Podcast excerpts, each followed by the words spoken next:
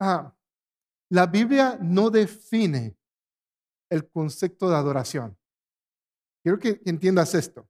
La Biblia no lo define, sino que ah, las personas en la Biblia que, que empezaron a, a, buscar a Dios, lo vemos del Antiguo Testamento, adoraron a Dios y hubieron diferentes medios que usaron para adorar. ¿Ok? So, so, mi idea hoy es llevarte a través de la historia de la Biblia, ¿ok? Desde el Antiguo Testamento hasta hoy día, y que entendamos cómo se da la adoración, ¿ok? Y tratemos nosotros de ver, de ver la idea de qué es adoración genuinamente, ¿ok? Y, y, y, cómo, cómo deberíamos nosotros adorar de cierta manera a Dios, ¿ok? Hoy día el concepto o, o, o por ejemplo, no sé si, si se dieron cuenta, yo dije, ¿cuántos relacionan adoración con música? porque le hemos llamado alabanza y adoración a lo que hacemos al principio de la iglesia, a, cantar. Eso no necesariamente es adoración. Es parte de lo que puede ser adoración, pero no es la definición de adoración.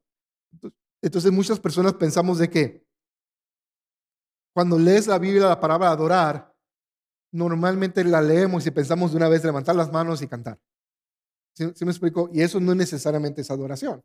Ok, so vamos a, ver unas definiciones, unas palabras, y vamos a, recorrer la idea de adoración en el Antiguo Testamento y en el Nuevo Testamento. Ok, so ¿qué es adoración? Y lo primero, hay una palabra hebrea que, que es la palabra que se usa para adoración y aparece en el Antiguo Testamento 95 veces. Ok, y esa palabra significa, literalmente significa esto, inclinarse, doblegarse, hacer reverencia y postrarse. Eso es lo que la palabra en hebreo para adoración significa. Y, expresa la acción física, es un acto físico, ¿ok? Que, describe la actitud de una persona, la actitud y la voluntad que tiene esa persona hacia Dios. Expresa honor, reverencia, habla de honrar a, seres superiores y, y, a veces se refiere también a, personas, ¿ok? En el Antiguo Testamento, ¿ok? Pero por lo general, cuando se usa esa palabra del hebreo, la palabra oración, adoración se refiere más a Dios, ¿ok? Y como te digo, aparece 95 veces. Y mira, mira, vamos a ver un ejemplo de esa palabra. Ah, si quieres saber la palabra, cómo se dice en hebreo, es sha'ar, ¿ok? Y yo por lo general no digo la palabra en hebreo porque pues si no hablamos hebreo, no, no nos sirve el, el, nombre de la palabra, cómo se diga, sino la información. ¿Ok?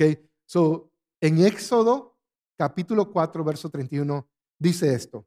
Entonces el pueblo de Israel quedó convencido de que el Señor había enviado a Moisés y a Aarón. Y cuando supieron que el Señor se preocupaba por ellos y que había visto su sufrimiento, se inclinaron y adoraron. ¿Ok? So, ¿Ves la, palabra en su definición literal habla de reverencia, de inclinarse? Y, y, sucede esto. Ah, en Éxodo, ¿se acuerdan de que el pueblo de Egipto estuvo esclavizado por muchos años?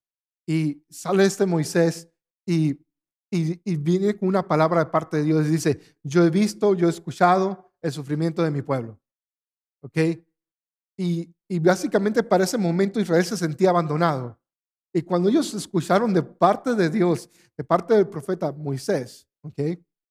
Ah, ellos alabaron a Dios, adoraron a Dios, exaltaron a Dios, se inclinaron y lo adoraron.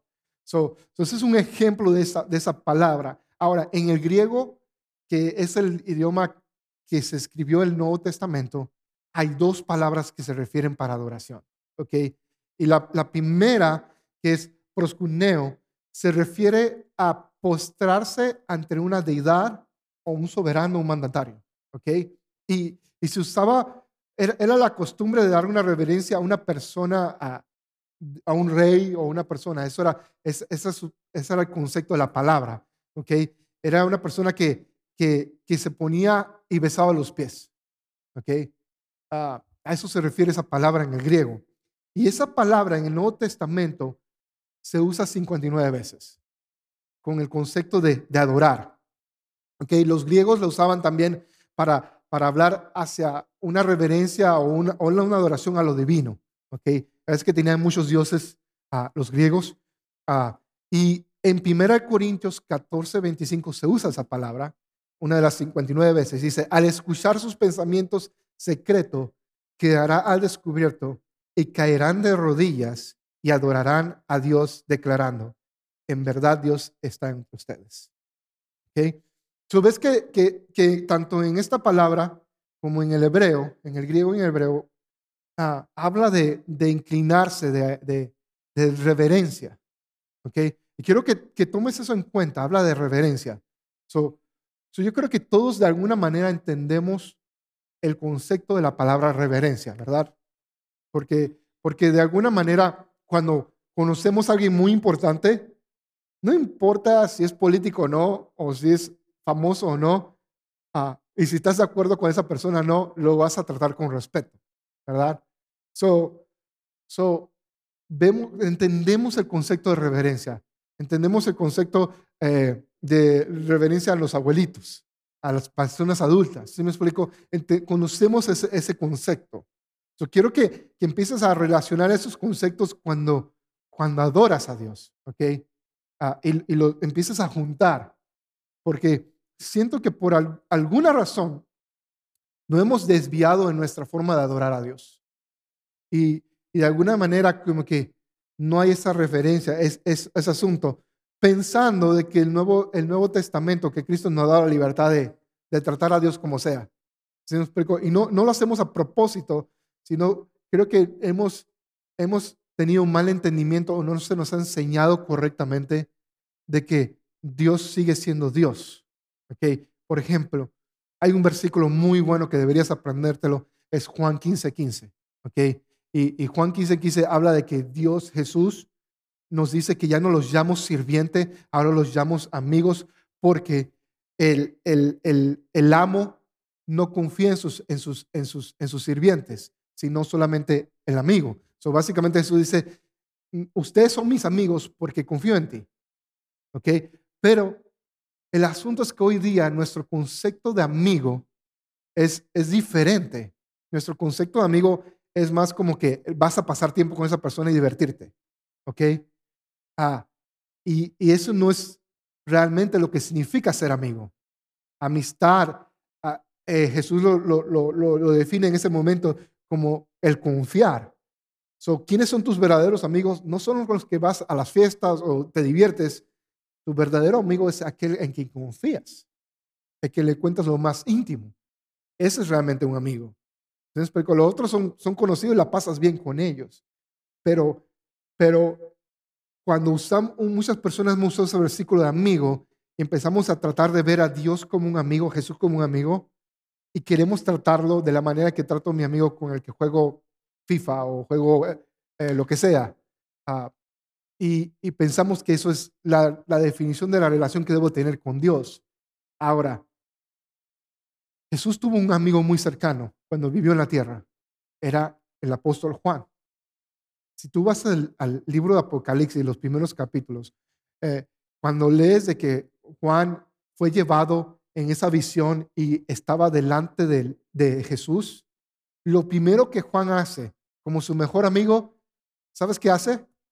Le da su saludo secreto y le choca la mano. ¿Hizo eso? Muchos están en que... No, no hizo eso. Dice que Juan cayó postrado al suelo. El mejor amigo de Jesús, delante de la presencia de Jesús glorificado, cae al suelo en señal de adoración, de reverencia. si me explico el concepto de amistad, no quita de que debemos ser, eh, tener a Dios en ese lugar, porque Dios es santo y no hay nadie más glorioso que Él. ¿Ok? So, nuestra devoción debe, debe transmitir eso. ¿Ok? So, so, la otra palabra, y quizás esta es la que, la que quizás no te gusta, así que te estoy preparando y dándote un, juicio, un prejuicio en cuanto a lo que es adoración. Es la palabra, el griego, es la segunda palabra que se usa en adoración. Y esta esta es lauterio, ¿ok? Y esta palabra significa esto. ¿Listo? Servir. Significa servir. ¿Ok? Y es la forma de adoración al servir. ¿Ok? So, esa palabra se, usa, se usaba mucho en griego para describir a alguien que es devoto a alguien, ¿okay? que lo adora, al servirle a esa persona, ya sea al César, a, las deidades. Pablo la usa en Hechos 24, 14. Dice, eh, pero admito que soy un seguidor del, eh, del camino al cual ellos llaman secta. Adoro al Dios de nuestros antepasados y firmemente creo que la ley, creo en la ley judía y en todo lo que escribieron los profetas. So, aquí ves, la palabra adoro es esta palabra en griego lautero que significa servir. Y, habla de esto. Básicamente lo que él está diciendo, si tú fueras un oyente griego eh, en esa época, cuando él usa esa palabra, ellos entienden. Él adora al servir a Dios de sus antepasados. Ahora, cuando nosotros la leemos en, nuestro idioma, en español, en la traducción, le hace falta esa idea. ¿Ok? Ah, entonces, ya hay tú, de acuerdo a tu definición, concepto de adoración, tú dices, oh, adoro al Dios de nuestro pasado. Y quizás uno se imaginan, oh, pues ahí levanta la mano en, la iglesia. ¿Sí, ¿Sí me explico? Pero aquí lo que se está refiriendo es, yo sirvo al Dios y el servir a Dios es mi forma de adorar. So, ves que, está cambiando la idea de adoración a medida que, vas viendo las definiciones.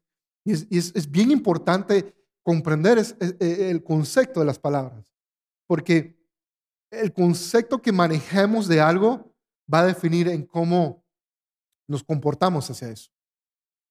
Y va a definir eso. Por ejemplo, eh, entiende de acuerdo a esto, entiende que por eso es muy importante servir en la iglesia, porque el servir a Dios es una expresión de adoración.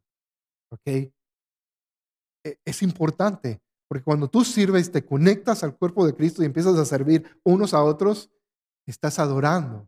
Luego vamos a ver versículos que, que por ejemplo, Colosense, no lo hagas todo, ah, sirve, ama a Dios con tu corazón y todo lo que hagas no lo hagas para los hombres, sino algo para Dios. Porque cuando sirves a alguien, le estás sirviendo a Dios. Entonces, son, son esta idea. veamos entonces, ya, ya definimos lo que es el concepto, o tenemos una pequeña idea de, de cómo la Biblia usa la palabra adoración en tres formas. ¿okay? En el hebreo y dos formas en el griego. ¿Y qué hay de la historia bíblica? ¿Cómo inicia eso de, la adoración? So, cada vez que se habla adoración en la Biblia, se empieza, hay cuatro etapas en cómo se desarrolla esa palabra. ¿Ok? La primera es con el, altar. ¿Ok? So, so básicamente es, esto es lo que sucede. Los patriarcas, estamos hablando de, de Abraham, ¿ok? Estamos hablando de Abraham, Isaac, Jacob, esos son los patriarcas, ¿ok? Son los, los que recibieron la promesa de Dios de que, de que, de que a través de, de Abraham todos íbamos a ser bendecidos. Ellos adoraron a Dios de una manera interesante, ¿ok? No había templo, no había tabernáculo, no habían sinagogas, no habían iglesias en el tiempo de Abraham, ¿ok? Y esto fue lo que sucedió. Abraham construía un altar. ¿ok? Y básicamente un altar se construía, reunía un montón de piedras. Eso era un altar. O era una sola piedra grandota. ¿ok? Y básicamente eso era lo que ellos usaban para altar. Y se usaba de dos maneras. ¿ok? Uno, se usaba, quizás en la que ya tú tienes una idea, en la de sacrificar un animal. ¿ok? encima de esa piedra o ese altar construido se sacrificaba un animal. O lo otro, se hacía un altar de conmemoración. Que era un altar que no necesariamente se sacrificaba un animal, pero se usaba para recordar y establecer, este es un monumento de que Dios hizo algo. Y adoraban a Dios en ese momento. ¿Ok? So, so no tenía una forma fija, era algo privado Tú podías levantar un altar en tu casa y, podías simplemente adorar a Dios de, diferentes formas. Entonces, la adoración de los altares eh, podría consistir, como te dije, en, los animales o, simplemente en, recordar algo que Dios hizo. So, ves a Abraham que termina una batalla con Amibelec, ¿ok? Y, tiene un botín, él levanta un altar, adora a Dios, y luego va con el rey de Salem y ofrece diezmo ahí. ¿okay? Y, ves diferentes altares. Cuando, cuando Dios le dice a, a Abraham, ve y sacrifica a tu hijo, él lleva todos los elementos y cuando vas a ver, eh, no lleva la madera, pero dice que cuando llegó al lugar que llegó, que iba a sacrificar a Isaac, dice que empezó a construir un altar. ¿Ok? So, so ahí ves, ves el concepto, ellos levantaban un altar y era el punto como adoración. Y eso fue antes de lo que es el tabernáculo y el templo. ¿Ok?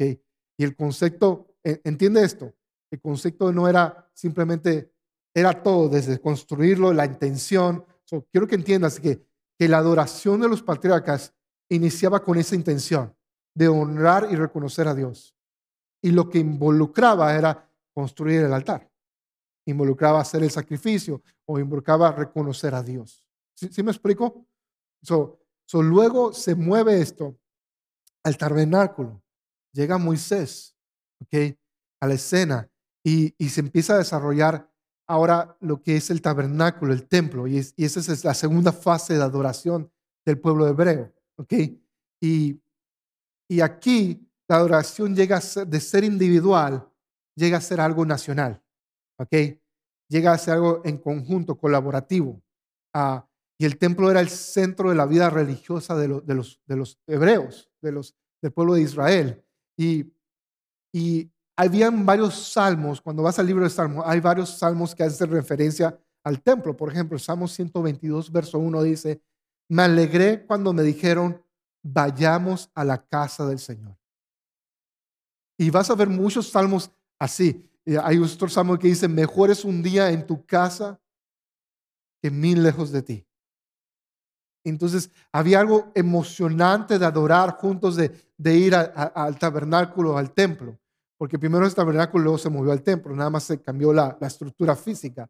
Ah, y aquí era donde los judíos en el tabernáculo en el templo participaban de grandes sacrificios. ¿okay? Habían fiestas ceremoniales que se hacían los judíos y que involucraban los sacrificios. Había actos de, ceremonias. Y aquí es donde por primera vez se utiliza las canciones para adorar a Dios. ¿okay? a través del tabernáculo, del templo. So, fíjate bien el concepto, la adoración no inicia con canciones, sino mucho después. ¿Ok? Estamos hablando de Abraham y mínimo pasaron 400 años de esclavitud en Egipto. Estamos hablando de, de un buen de cantidad de cientos de años que la adoración no involucraba canciones.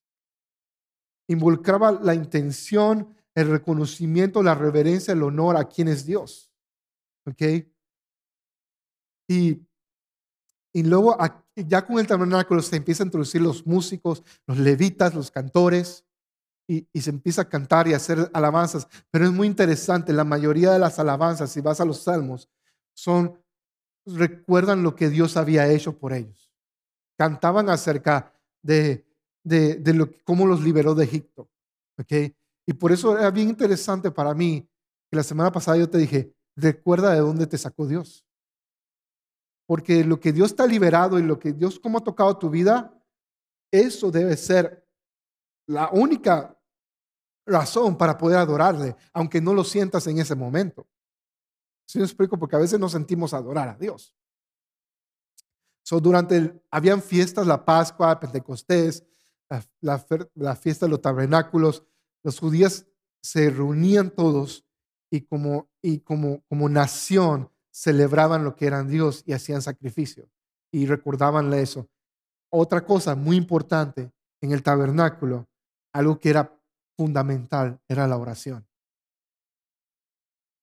la oración era parte de lo que ellos hacían para adorar a Dios. oraban, era la parte vital del templo. Oraban. cuando te decimos oremos juntos, tienes que ver parte de lo que hacemos, de todo lo que estamos haciendo realmente, es adorar.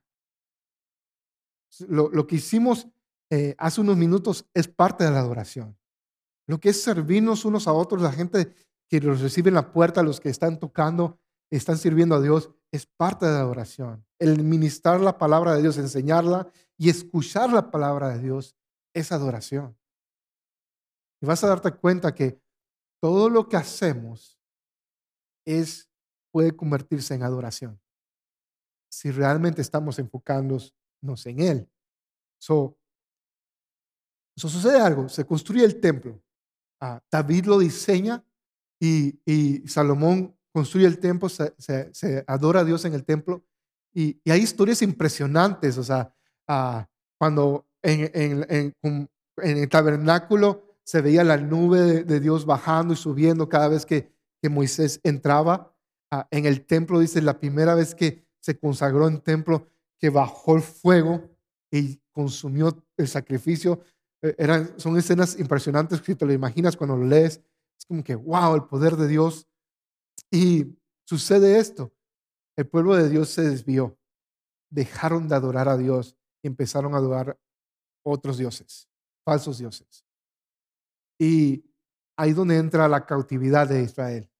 Y empieza a través de los persias, los babilónicos, y, y van continuamente son, son llevados a cautividad, son, son llevados a esclavitud otra vez. Entonces, ¿qué sucede durante ese tiempo? No tenían el templo para adorar, el templo fue destruido, lo puedes ver en el libro de Nehemías y Esdras, que es realmente un solo libro, ahí ves la reconstrucción del templo y la reconstrucción de la vida espiritual de Israel. Y, y sucede de que se empieza un nuevo concepto, y son las sinagogas. Surgen las sinagogas, ¿ok? Y, las sinagogas era algo que a los, a los hebreos, los israelitas les encantaba mucho. ¿ok? Y la sinagoga, lo que significa la palabra sinagoga es lugar de reunión, lugar de asamblea. Y diez familias podían iniciar una sinagoga. Ah, y, y, esto se originó o, o, se cree que originaron las sinagogas en el exilio en Babilonia. Y en un esfuerzo que que el pueblo hebreo trataba de mantener la adoración a Dios. Okay. ellos trataban de, mantener su devoción a Dios y no olvidarse de quién es Dios, a pesar que estaban cautivos en, Babilonia. Entonces ellos se reunían a esto, a leer la palabra y a enseñarla a sus hijos. ¿Ok? ya, ya habían algunos escritos y se reunían a leerla y enseñarla a sus hijos y empezaron a, y continuaban lo que hacían en el templo, excepto por los sacrificios, porque los sacrificios se hacían únicamente en el templo, está en la ley. Ah, y les gustaba a los hebreos la, la sinagoga porque era un lugar muy informal. No tenías que hacer todos los, los ritos que tenías que hacer para el tabernáculo del templo. ¿Ok?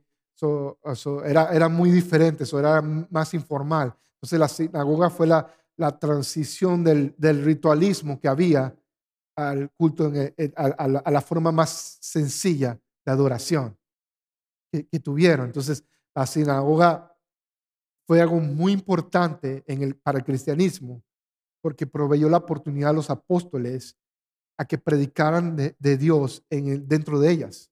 Entonces, si tú lees el libro de Hechos, vas a ver de que, de que Juan y Pedro en el capítulo 3 iban temprano a las sinagogas a enseñar. Y, era porque era algo tan informal que tú llegabas y participabas y, en las sinagogas lo que básicamente hacían era orar, leer la palabra, alguien daba un discurso y luego tenían una discusión. Y, no discusión de pelea, sino como compartían entre ellos, ¿okay? hablaban de, ellos, discutían la, palabra. Es como cuando nosotros nos reunimos en casa y tenemos un grupo de discipulado y leemos la Biblia y todos empiezan a discutir en el sentido de que le preguntas a la gente, ¿qué piensas de este versículo? Y eso eran lo que hacían las sinagogas. eso le daba la oportunidad a, los apóstoles de hacer eso. Incluso hay un pasaje en Hechos que dice, y ahora hay alguien entre ustedes que quiera decir algo, y ahí Pablo se agarra y empieza a predicar el, Evangelio en base a lo que se había leído. Entonces, es bien interesante. entonces, vienen las sinagogas, que era el lugar de adoración. ¿Se entiende? De sacrificios, a oración y eso ahora se mueve a la sinagoga y ahora es como la enseñanza de la palabra, la lectura de la palabra y eso es la adoración en ese momento. ¿Ok? ¿Se me están siguiendo en eso? ¿Ok? Es mucha información, pero quiero, ya, vamos a caer en lo que es el día de hoy. ahora, la cuarta fase es el cristianismo. Llega Jesús, los apóstoles y, y primera Pedro 2.9 ah, dice esto, dice que nosotros somos sacerdotes, pero ustedes no son así porque son un pueblo elegido, son sacerdotes del rey, nación santa, posesión exclusiva de Dios. Por eso puede mostrar a otros la bondad, pues Él los llamó a salir de la oscuridad y entrar a la luz maravillosa. So, ¿Qué dice Pedro? Dice que nosotros somos qué? Sacerdotes del rey. Ahora piensa en esto. En el templo estaban los sacerdotes. Ellos eran los que estaban encargados de hacer los sacrificios, lo que estaban encargados en dirigir la adoración hacia Dios. Y dice la Biblia que tú y yo, si creemos en Cristo Jesús y hemos recibido a Él y lo hemos hecho Señor en nuestras vidas y nos hemos arrepentido de nuestros pecados, quiere decir esto, de que tú eres un sacerdote del rey. Porque dice, pero ustedes no son así, porque son qué? Un pueblo elegido. Eres elegido, son sacerdotes del rey, una nación santa, posesión exclusiva de Dios. Por eso pueden mostrar a otros la bondad de Dios pues de los llamados a salir de la oscuridad y entrar en la luz maravillosa. So, en el cristianismo, nosotros adoramos a Dios ahora como un sacerdote, porque Dios nos ha hecho reyes y sacerdotes. Y dice, eh, Primera Pedro 2.5 dice, ustedes son las piedras vivas. Fíjate bien, ¿te acuerdas que hablamos del altar? ¿Qué se usaba para hacer un altar? Piedras. Dice, Ustedes son las piedras vivas con las cuales Dios edifica qué? El templo espiritual. ¿Ok? Tabernáculo, el templo. Recuerda que eran primero las piedras, el altar, pasó el tabernáculo, el templo, y ahora son qué? Sacerdotes santos. Por la mediación de Cristo Jesús, ustedes ofrecen sacrificios espirituales que agradan a Dios. Eso pasó de piedras a el templo o el tabernáculo, ahora hacer nosotros los sacerdotes.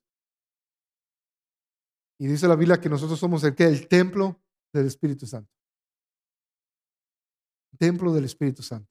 Hebreos 13, 15 al 16 dice, por lo tanto, por medio de Jesús, ofrezcamos un sacrificio continuo de alabanza a Dios, mediante el cual podemos proclamar nuestra lealtad a su nombre y no se olviden de hacer el bien y de compartir lo que tienen con los, quienes pasan necesidad.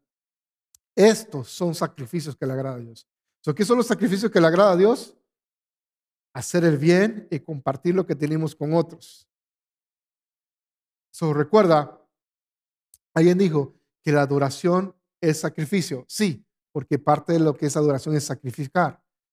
So, en el Nuevo Testamento vemos que los sacrificios pasan de matar a un animal porque Cristo fue el, sacrificio perfecto una vez y para siempre en el libro de Hebreos. Y ahora pasa que los sacrificios que nosotros hacemos como sacerdotes del rey es hacer el bien a otros, ayudar a los que están en necesidad, es servirnos unos a otros, porque ese es un acto de adoración.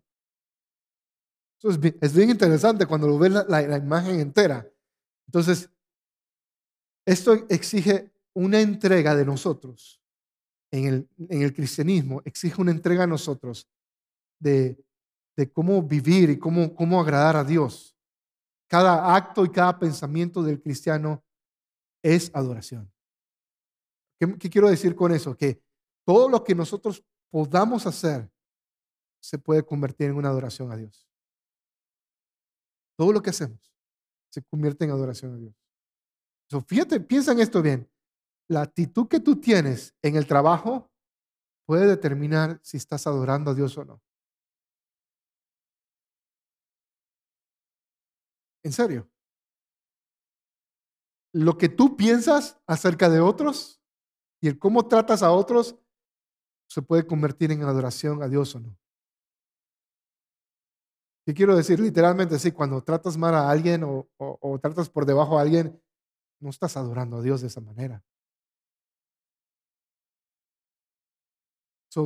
ahí donde cambia en el Nuevo Testamento, la adoración cambia a ser un estilo de vida, no en un momento específico, sino un estilo de vida. Y esta es la razón, porque ahora tú en Cristo eres el templo de Dios. Y por eso podemos tener una vida de continuo sacrificio a Él. ¿Y cómo es ese continuo sacrificio que sea que leímos? Es a través de la manera en que vivimos. ¿Sí tiene sentido eso? So, Él nos llama a dar continuos sacrificios a Él, lo leímos hace, poco.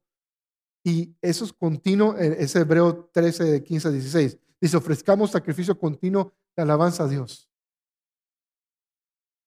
Eso nos llama a eso, so, ese continuo sacrificio, como somos el templo de Dios, podemos literalmente 24 horas, 7 días a la semana adorarlo a Él.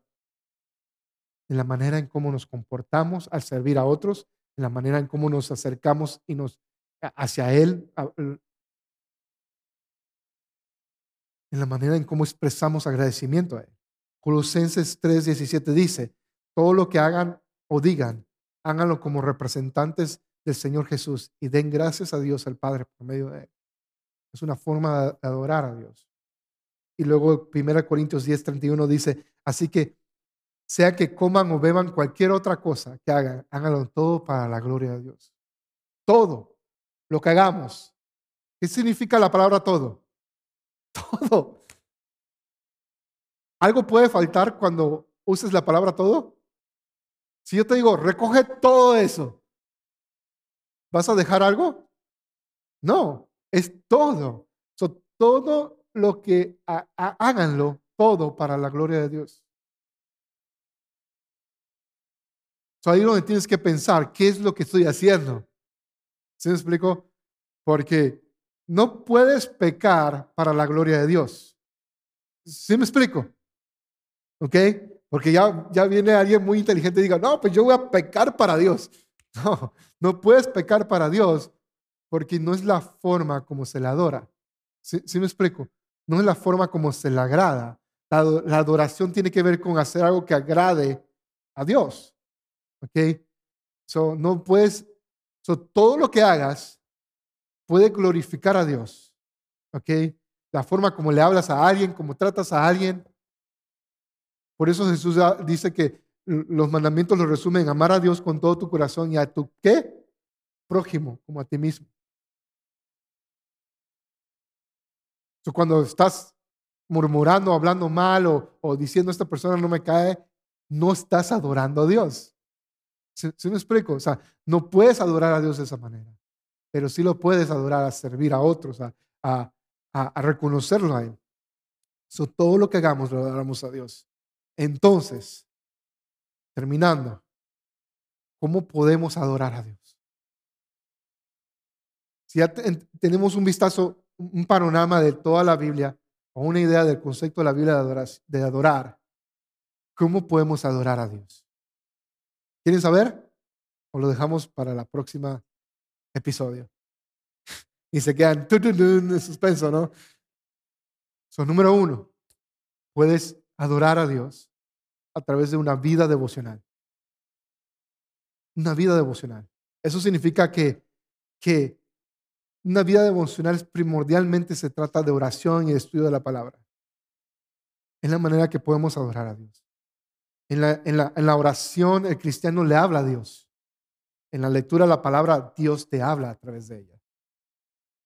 So, una forma de adorar a Dios que podemos hacer es a través de tomarlo en serio, tomar en serio la Biblia y, la oración y hacerlo realmente parte de nuestro diario vivir, no de una vez a la semana o, cuando yo sienta las ganas, de hacerlo parte de nuestro diario vivir.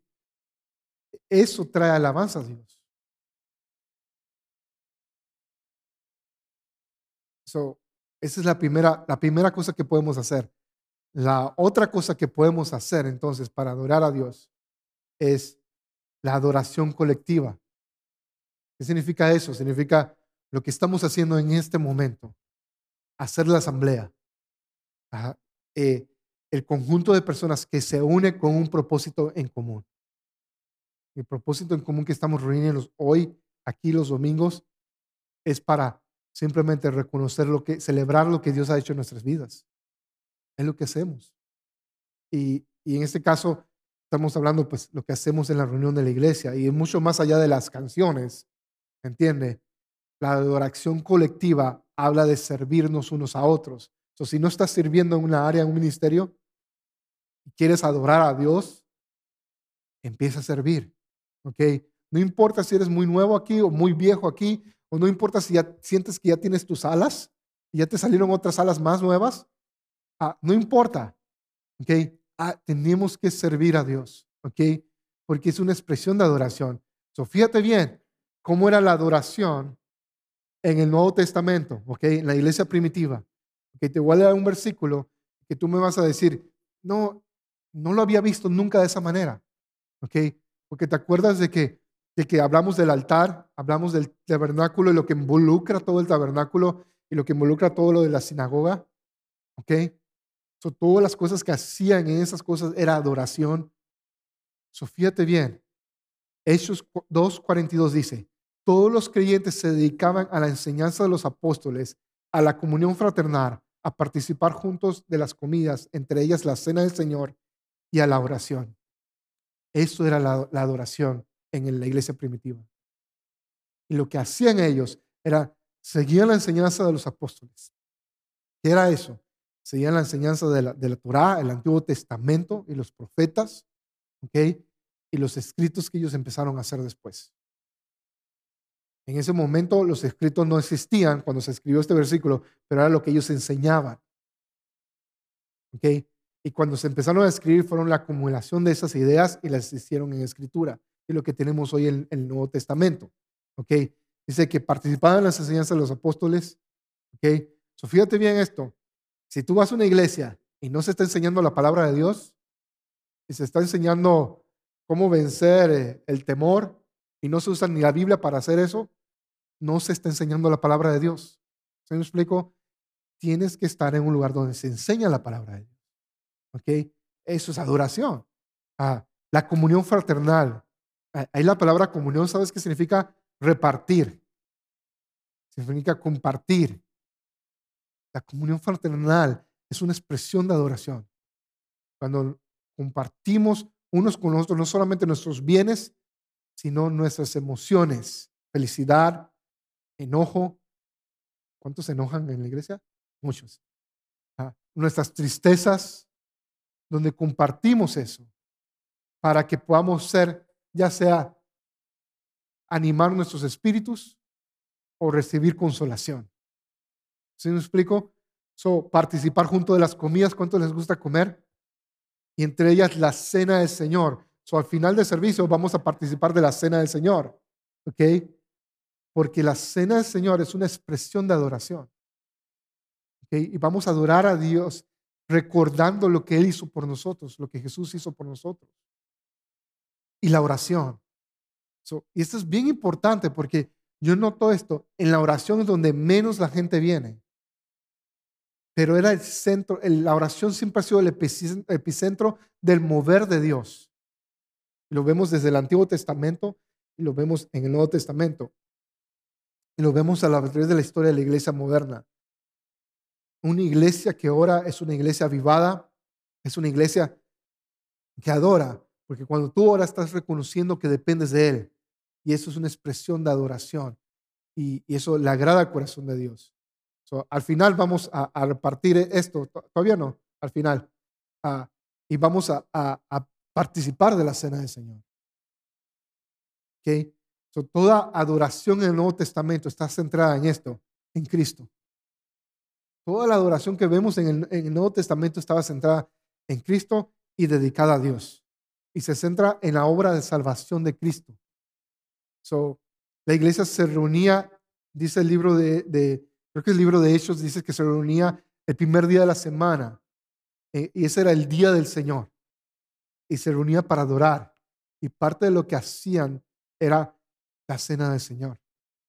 So, esos son elementos de adoración hoy día para nosotros. Es mucho. Mira, quiero que entiendas esto. En algún momento, todo lo que hemos hablado sobre adoración en este momento, ¿se refiere a algo de cómo nosotros nos sentimos? Para nada. Pero hoy día, nuestra adoración depende de nuestro estado de ánimo. Y cuando lo ves a través de toda la Biblia, la adoración no depende del estado de ánimo de nadie. Depende de quién es Él. Si me explico? Entonces, aquí el conflicto es, ¿cómo realmente estamos viendo a Dios? ¿Realmente lo, lo estamos viendo como alguien que veneramos, que adoramos, que, que creemos que realmente en Él está el control de todo el universo? ¿O no? Porque si depende de nuestras emociones, entonces, ah, yo he visto gente que se acerca a Dios como si Dios no fuera Dios, como si fuera otra cosa que puede elegir en ese momento. Y he visto gente que se presenta a Dios con tanta reverencia que realmente se muestra su devoción por Dios. ¿Sí, me explico eso? Y, volviendo a lo, que Juan hizo cuando se encontró con Jesús en Apocalipsis, en el libro de Apocalipsis, cayó rendido a sus pies. So, una de las formas que podemos adorar a Dios era la, adoración colectiva, es lo que hacemos justo. Y la tercera forma que podemos adorar a Dios es una adoración con nuestras vidas. Con nuestras vidas. Y es esto. Romanos 12.1 dice esto. Por tanto, amados hermanos, les ruego que entreguen su cuerpo a Dios por todo lo que Él ha hecho a favor de ustedes. Que sea un sacrificio vivo y santo, la clase de sacrificio que a Él le agrada. Y mira lo que dice la última frase. Esta es la verdadera forma adorar. De adorar. Por tanto, hermanos, les ruego que entreguen su cuerpo a Dios por todo lo que Él ha hecho a favor de ustedes y que sea un sacrificio vivo y santo, la clase de sacrificio que a Él le agrada. Y esa es la verdadera forma de adorarlo. ¿Quieres adorar a Dios? Es mucho más allá de la música, y, lo digo música porque es el concepto de que a cada rato volvemos a. Es mucho más allá de levantar las manos. Que levantar las manos es una expresión de adoración, de, honra. Pero es mucho más de todo eso. La adoración es rendir todo lo que tú eres a Él. Pero la palabra clave aquí sería esto. Dice, que sea un sacrificio vivo y santo. ¿Estarías dispuesto a sacrificar lo que tú eres? Y quiero que lo pienses bien, porque no te quiero engañar y, que vengas emocionalmente y, y adoremos a Dios en unos minutos. Pero ¿estarías dispuesto a sacrificar quien tú eres? ¿Quién eres tú? puedes preguntar. Tus sueños, tus anhelos y deseos, eso es lo que te hace, lo que te gusta y lo que no te gusta, es lo que te define a ti. ¿Estás dispuesto a sacrificar quién eres tú y ponerlo a los pies de Cristo? Y decirle, Dios, tú eres más importante que la vida misma. Y a eso se refiere eh, Pablo en Romanos. Dice, les ruego que entreguen su cuerpo a Dios por todo lo que ha hecho a favor de ustedes. Que sea un sacrificio vivo y santo, la clase de sacrificio que a Él le agrada. Es la verdadera forma de adorarlo. ¿Estarías dispuesto a, simplemente servirle a Él sin restricciones? Porque a veces tenemos un cristianismo condicional. Venimos los domingos, pero no nos involucramos, mantenemos la distancia.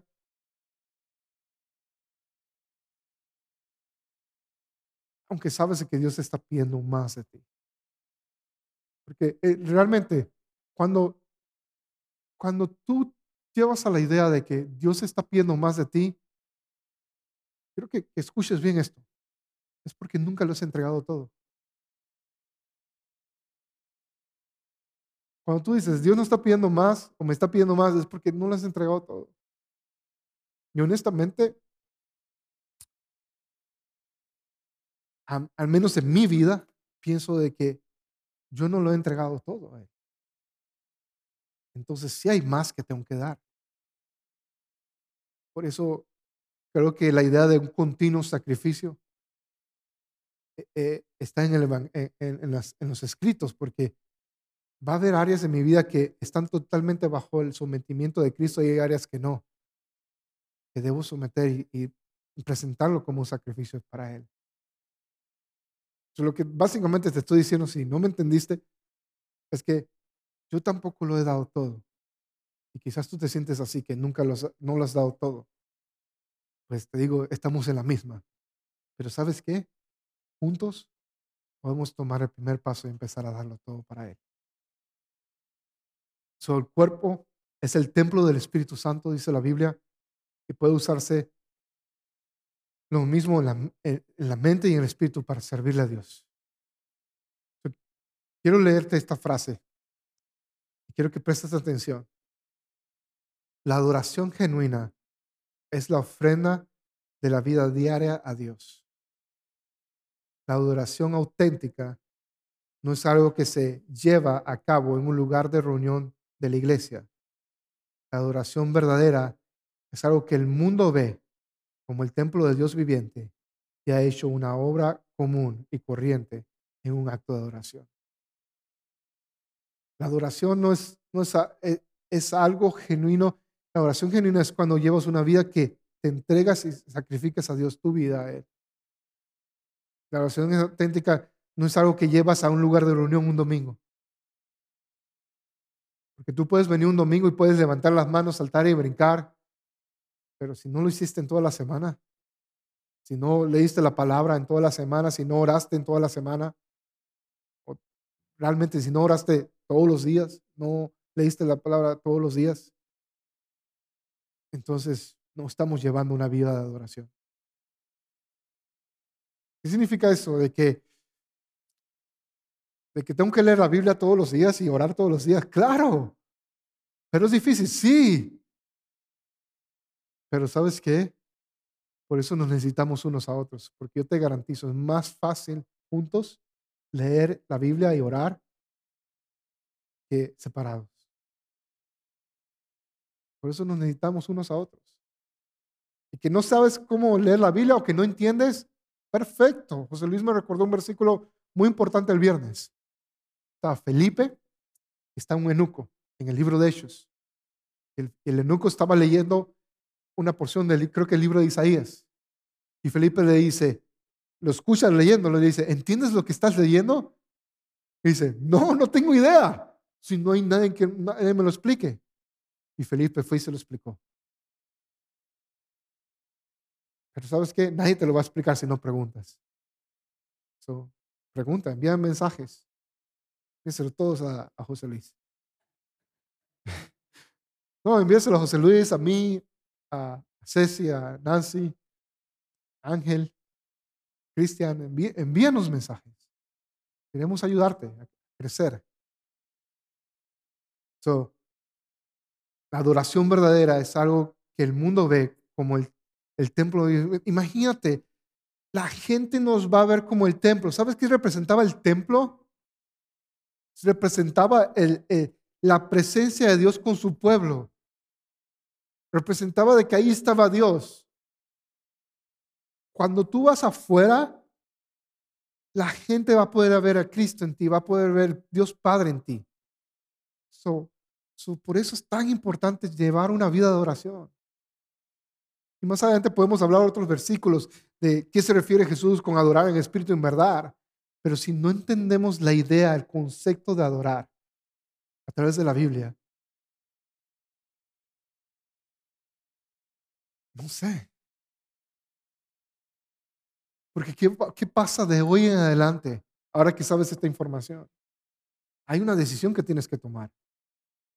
La primera decisión que todos deberíamos tomar es primero, si todavía llevamos una vida de pecado, tenemos que arrepentirnos. Tienes que arrepentirte si todavía llevas una vida de pecado. Y decirle, Dios, me arrepiento, ya no lo vuelvo a hacer más. Creo en ti y quiero vivir para ti.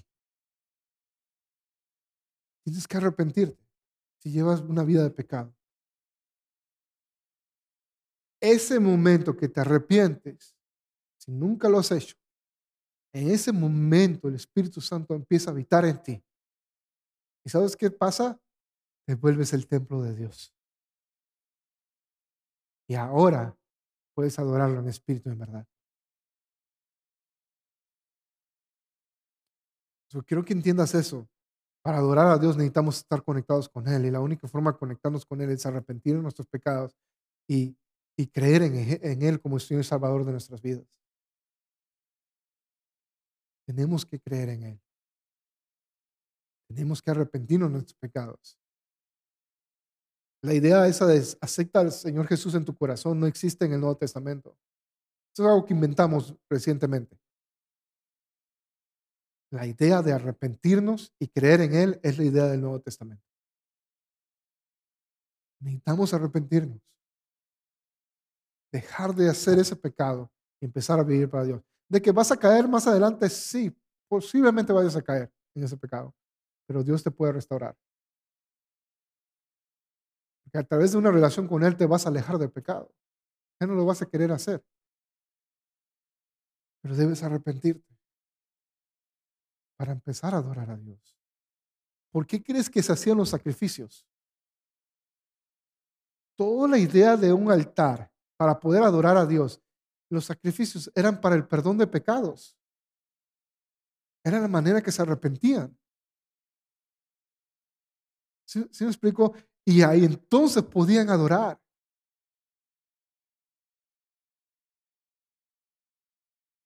Eso es lo primero que que debemos hacer, algunos de nosotros tenemos que arrepentirnos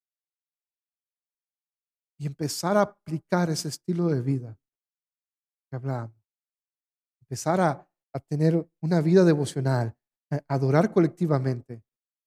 Te digo, cuando, cuando estamos con la música aquí, nuestra expresión de, de adoración debe ser mucho más grande. Debe ser mucho más grande a Él. Porque te digo esto, cuando yo estoy así parado y nada más viendo, y no estoy hablando de ti si piensas que porque te paraste así hoy, pero si me explico, ah, no estás adorando. La adoración involucra una acción, lo ves constantemente en, la Biblia, involucra estar de rodillas, levantar las manos, involucra reconocer a Dios. E, es una expresión que haces a Él, reconoces de que Él es santo, Él es digno y estás delante de su presencia. ¿Sí me explico? Y cuando estás delante de su presencia, o, vives o mueres. ¿Sí me explico? Y, tenemos que tener esa reverencia delante de Él. ¿Sí me explico? Y, muchos venimos a la iglesia, y no estoy hablando simplemente la, de la, del tiempo de la música, pero venimos y no tenemos reverencia alguna. Porque no hemos hecho amigos de Él. Tratamos a Dios como un amigo. A veces, realmente, si somos honestos, a veces tratamos muy mal a nuestros amigos. ¿Se explico? A veces tenemos amigos y hablamos, los hablamos por debajo en vez de hablar vida de ellos. Cuando venimos y, nos presentamos delante de Él como, colectivamente, como familia, como grupo. Yo no estoy hablando de rituales y ceremonias, estoy hablando de reverencia a su presencia. De que no estás viendo el Facebook. Si, me explico, eso es reverencia, estás totalmente enfocado en Él.